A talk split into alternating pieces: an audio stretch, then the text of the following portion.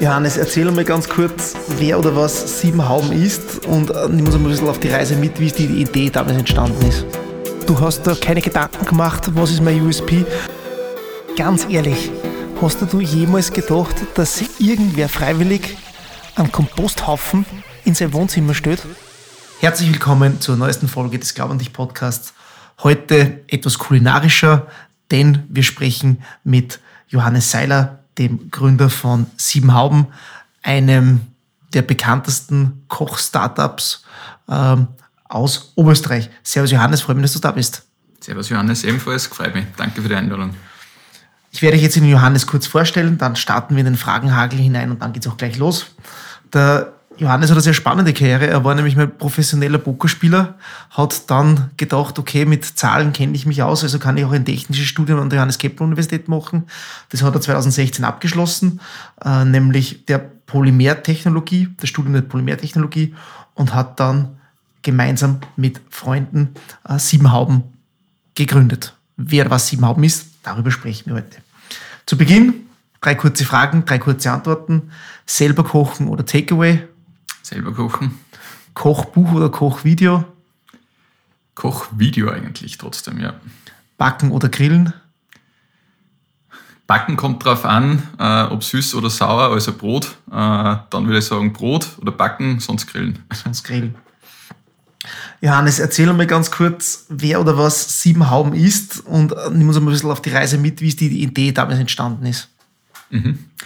Ähm, also grundsätzlich Siebenhauben ist entstanden, ähm, du hast das schon ein bisschen erwähnt, ich habe Poker gespielt, äh, war dementsprechend irgendwo selbstständig und da ist ein bisschen durch den Kreis, wo ich damals drinnen war, haben sehr viele Pokerspieler, die da erfolgreich waren, irgendwo in Selbstständigkeit eingetreten und irgendwo habe ich gedacht, ja, das muss ich dann auch machen und wollte irgendwo dann auch machen.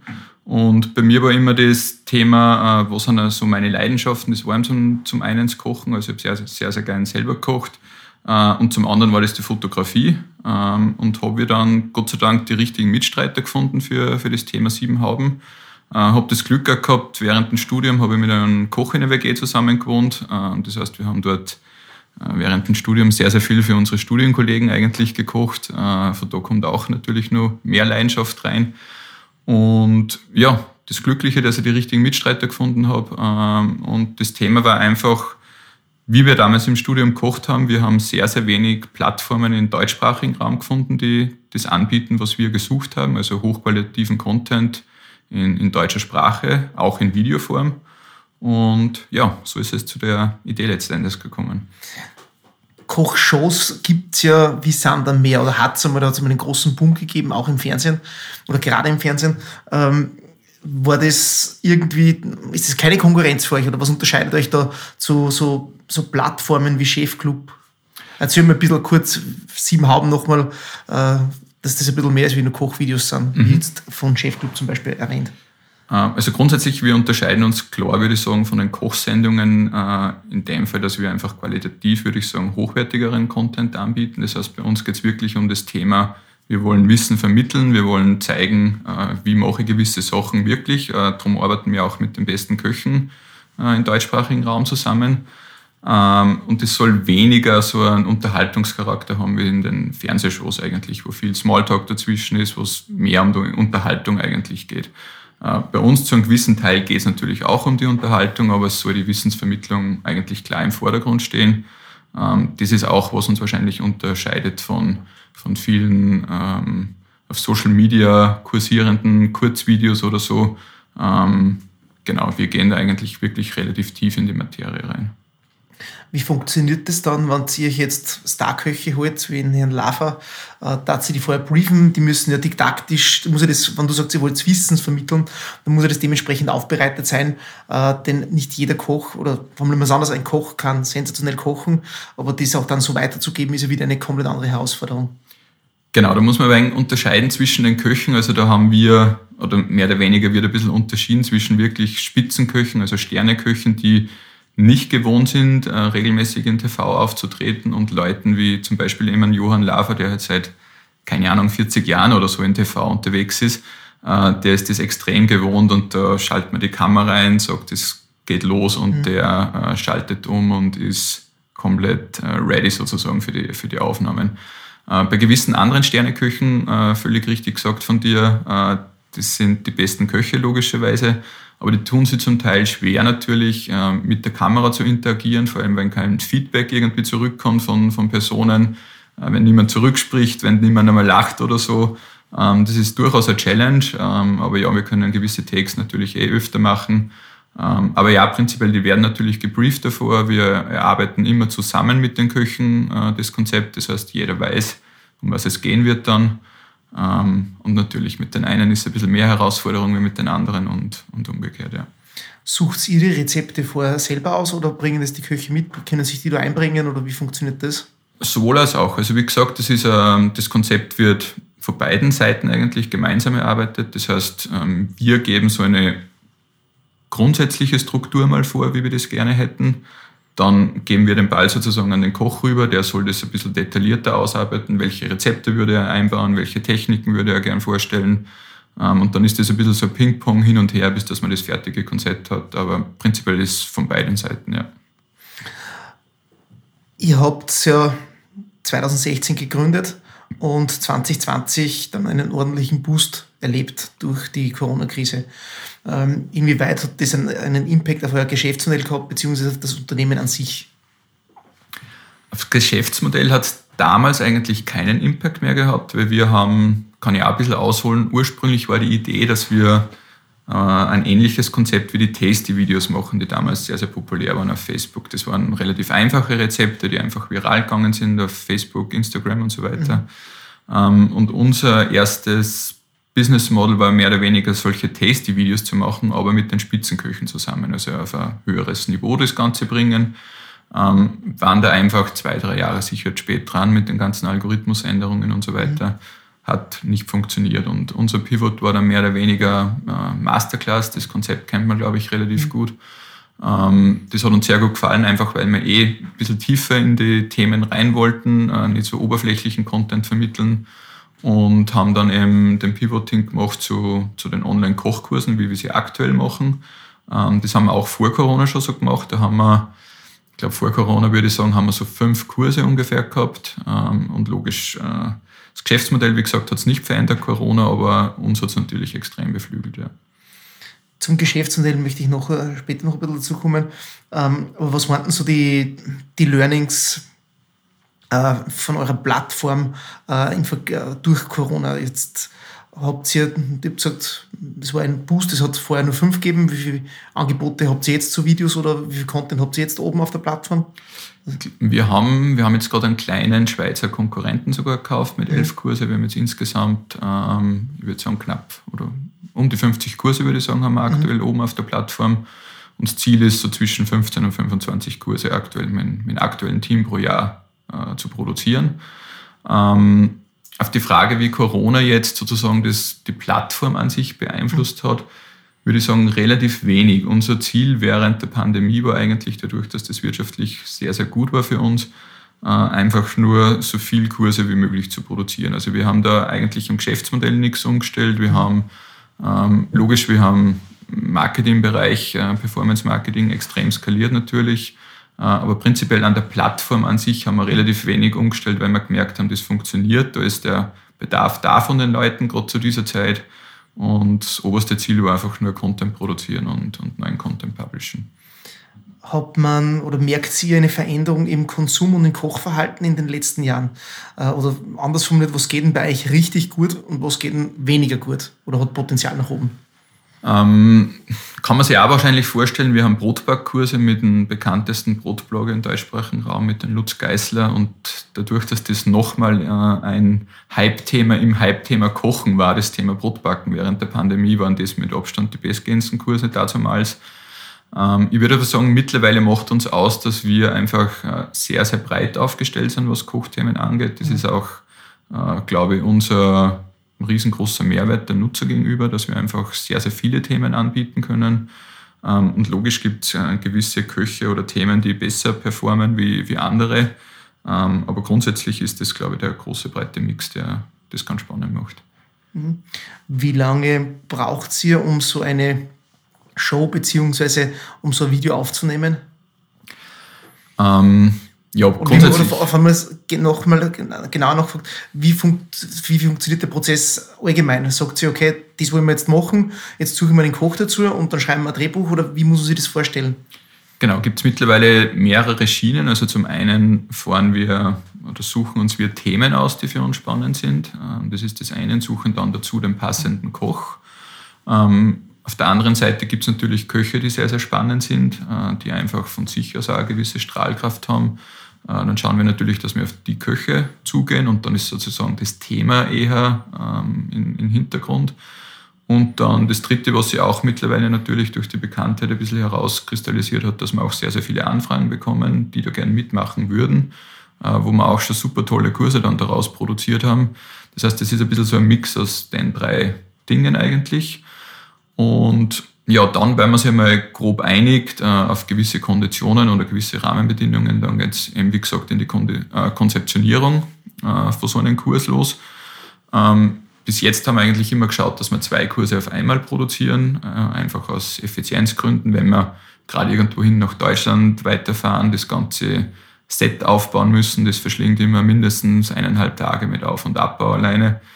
Ähm, aktuell sind wir gerade dran, dass wir ein eigenes Studio bauen, das heißt hoffentlich, äh, dass das in Zukunft ein bisschen effizienter wird. Aber grundsätzlich, ja, dann ist die Konzeptionierungsphase, das dauert so in der Regel zwischen zwei und, und acht Wochen irgendwo. Ähm, und dann äh, einigt man sich auf ein Drehdatum. Und bei uns schaut so aus, ein Output von einem finalen Kurs ist irgendwo so zwischen drei und sechs Stunden im Durchschnitt. Und dafür drehen wir so zwischen zwei und vier Tage. Dann kommt natürlich noch nach dem Dreh an sich, kommt noch die Postproduktion. Äh, die dauert in der Regel irgendwo so zwischen vier und acht Wochen ähm, je nachdem, wie viele Leute oder wie viele Kurse gerade in der Pipeline sind sozusagen. Aber so ungefähr ist das der Zeithorizont. Und wie viele Personen konsumieren dann so einen Kurs oder äh, das ist de facto ewig skalierbar? Äh, habt ihr da schon, kann man sagen, okay, wir bieten jetzt, jetzt habt ihr 50 Kochkurse auf der Plattform gesagt, ähm, sobald dann jetzt, wenn jetzt 2000 Leute das noch gekocht haben, wechseln wir den oder wie schaut das Ganze aus da bei euch? Genau, das Wechseln äh, tun wir gar nicht. Bei uns gibt es ja, ähm, wollen wir vielleicht noch beim Geschäftsmodell mhm. noch dra genauer darauf eingehen, zwei Modelle. Zum einen kann sich ein User einen Kurs äh, einmalig kaufen, dort dann lebenslänglich darauf Zugriff. Äh, und das andere, was aktuell das populärere ist oder was wir versuchen zum Ausbauen, ist das Abo-Modell oder ein klassisches Abo-Modell, äh, wo der User eben mit, einer, mit einem Jahresabo Zugriff auf alle Kurse bekommt und dementsprechend macht es für uns eigentlich gar keinen Sinn, irgendwie einen Kurs jemals äh, offline zu nehmen oder wieder runterzunehmen, außer es, keine Ahnung, würde irgendein Skandal mit dem Koch passieren oder keine Ahnung, mhm. Ist Gott sei Dank noch nicht der Fall gewesen. Aber grundsätzlich sind die Kurse permanent online, ähm, für alle Passbesitzer verfügbar. Und genau zu den Abrufzahlen, ja, logisch während der Pandemie waren die Brotbackkurse extrem gefragt, auch die Lava-Kurse und so weiter, die wir gerade frisch damals produziert haben. Es sind sehr, sehr viele Einzelkurse auch gekauft worden. Da sind wir jetzt bei, ich glaube, fast 50.000 zahlenden Usern und im Abo sind wir knapp bei 15.000. Das heißt, logisch, wenn jemand das Abo hat, ist er natürlich versucht dran, dass er möglichst viel von dem Content konsumiert und genau. Mhm das bringt mich eh schon in die Richtung. Ihr habt zuerst gesagt, es gibt einige Köche, die bei euch anfragen, äh, beziehungsweise ihr kontaktiert Köche. Äh, wie schaut das aus? Fahrt ihr dann zu denen hin und sagt, her, wir nehmen jetzt so eine Folge mit dir auf ähm, und dafür bekommst du die Summe XY? Oder sagt ihr, na, schau her, du bekommst einen ganz einen Minimalbetrag, aber für jedes Mal, wenn dann das angeklickt wird, wenn das gestreamt wird, dann überweisen wir dir etwas. Wie funktioniert das dir? Wie funktioniert das hier? Genau. Ähm Gestartet sind wir ganz klassisch dadurch, dass wir komplett bootstrapped sind. Wir haben uns das logischerweise nicht leisten können, dass wir die Köche da äh, Tausender vorab zahlen. Ähm, das heißt, wir haben eine reine Gewinnbeteiligung am Anfang gehabt mit den Köchen. Äh, ist mittlerweile auch, glaube ich, für die Köche sehr, sehr äh, lukrativ trotzdem. Ähm, und versuchen aktuell aber immer eher, dass wir gewisse, zumindest Garantiehonorare vorab auszahlen oder überhaupt einen Fixbetrag äh, dadurch, dass wir natürlich mittlerweile besser kalkulieren können, das Ganze oder ein bisschen planbarer ist, ähm, ist ein bisschen eine gemixte Strategie eigentlich. Und je nachdem auch, was der Koch will. Also da sind auch die, die Ziele unterschiedlich von denen. Mhm. Gibt es irgendwas oder gibt es irgendeinen Koch oder irgendetwas, wo du sagst, okay, na, das wird nie auf unsere Plattform kommen? Ja, Attila Hildemann wird wahrscheinlich schwierig werden. Aber äh, keine Ahnung, sonst fallen mir aktuell, glaube ich, niemand wirklich ein. ähm, wir kommen eh schon, ich möchte jetzt eh gleich ein bisschen auch das Geschäftsmodell ein bisschen eingehen. Ähm, wie hat sich denn das entwickelt? War das, du hast gesagt, ihr habt mit so Tasty-Videos nachkochen, ähm, war die erste Idee, dann ist draus jetzt das Abo-Modell geworden, beziehungsweise dass ich kaufe mir einen fixen, fertigen Kurs. Wie hat sich das entwickelt und wann war für euch klar, dass man da mal einen, einen Pivot machen muss? Ähm, ich meine, der Pivot war relativ klar eigentlich, weil das eine einfach nicht funktioniert hat. Das heißt, die Videos hätten viral gehen müssen ähm, und wir wollten uns damals eigentlich dann über Produktplatzierungen finanzieren. Also so wäre die Idee zumindest gewesen. Mhm. Ähm, ja, da sind wir relativ schnell drauf gekommen, dass das so nicht mehr funktioniert zu der Zeit.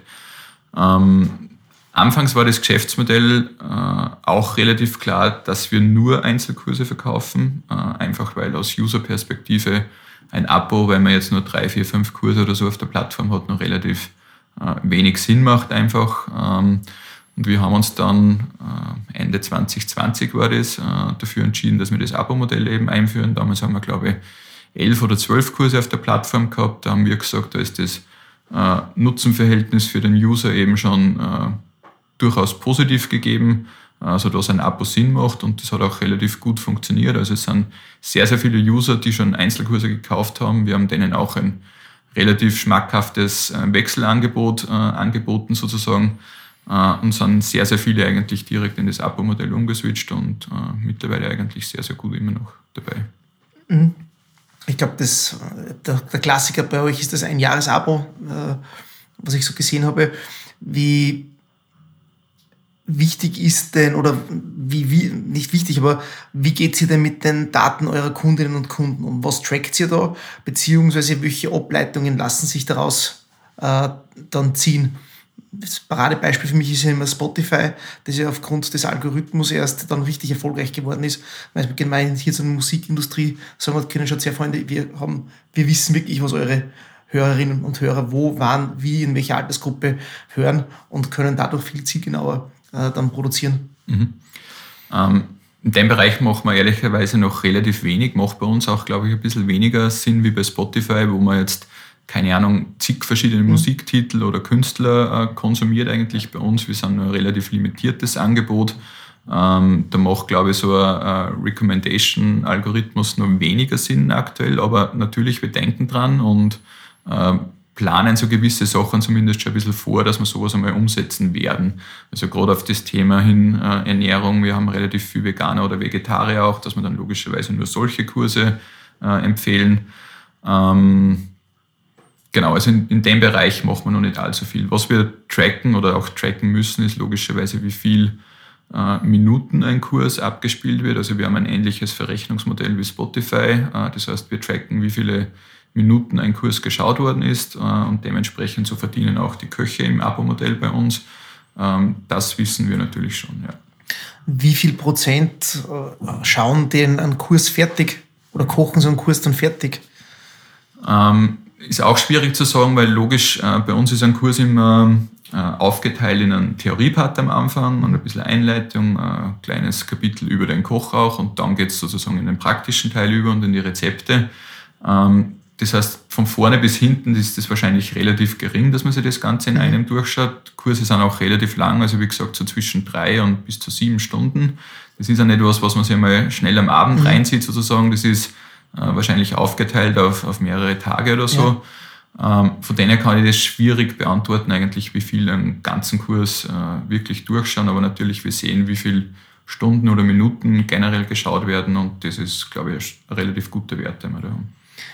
Wer ist jetzt eigentlich euer Zielkunde oder gibt es eine, gibt's eine klar definierte Personengruppe oder gibt es eine Persona, äh, die man sagt, okay, das ist der oder die sieben Haubenkundin? Mhm.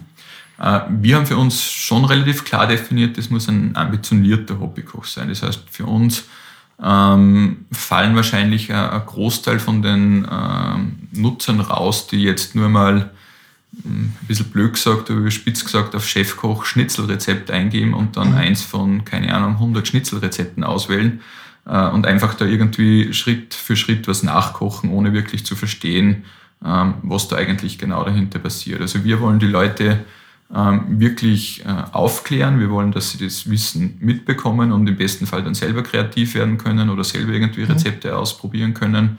Ähm, und darum definieren wir das als ambitionierte Hobbyköche, die sich wirklich mit dem Thema beschäftigen wollen und da tiefer reingehen wollen, einfach mhm. auch, ja.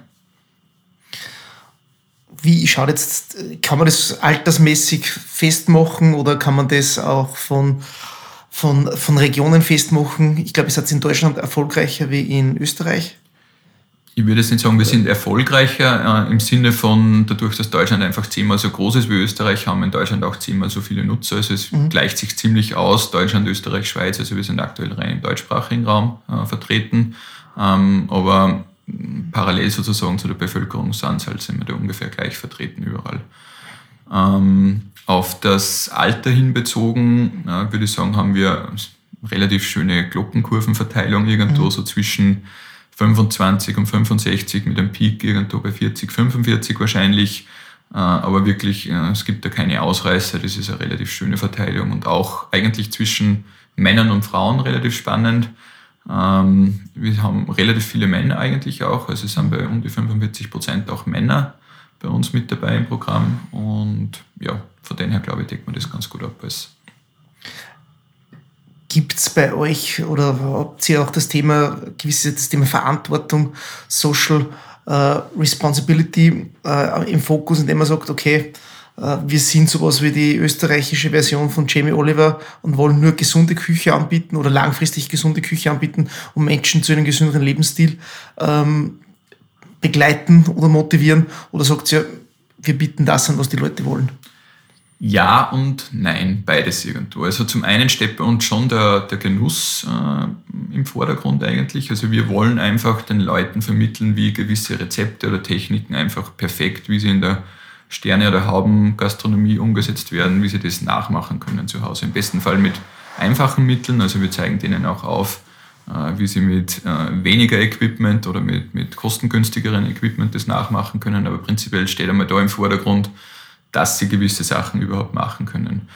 Ja, aber wiederum auch in, in Umkehrschluss, äh, logisch, wir selber im Team sind äh, sehr ernährungsbewusst, äh, geht auch relativ viel grundsätzlich in die vegetarische oder zum Teil vegane Richtung auch, ähm, werden sich da sicher stärker noch aufstellen müssen in dem Bereich. Also wir haben zwar einen veganen Kurs um und relativ viele vegetarische Sachen auch, aber äh, ich persönlich glaube, dass die Zukunft irgendwo in dem Bereich liegt, zu einem gewissen Maß. Also ich selber esse großteils vegetarisch, aber ich esse gerne mal ein Fleisch. Ich esse vielleicht ein, maximal zweimal in der Woche ein Fleisch und genieße das auch mhm. und möchte das auch eigentlich nicht in Zukunft äh, komplett abstellen.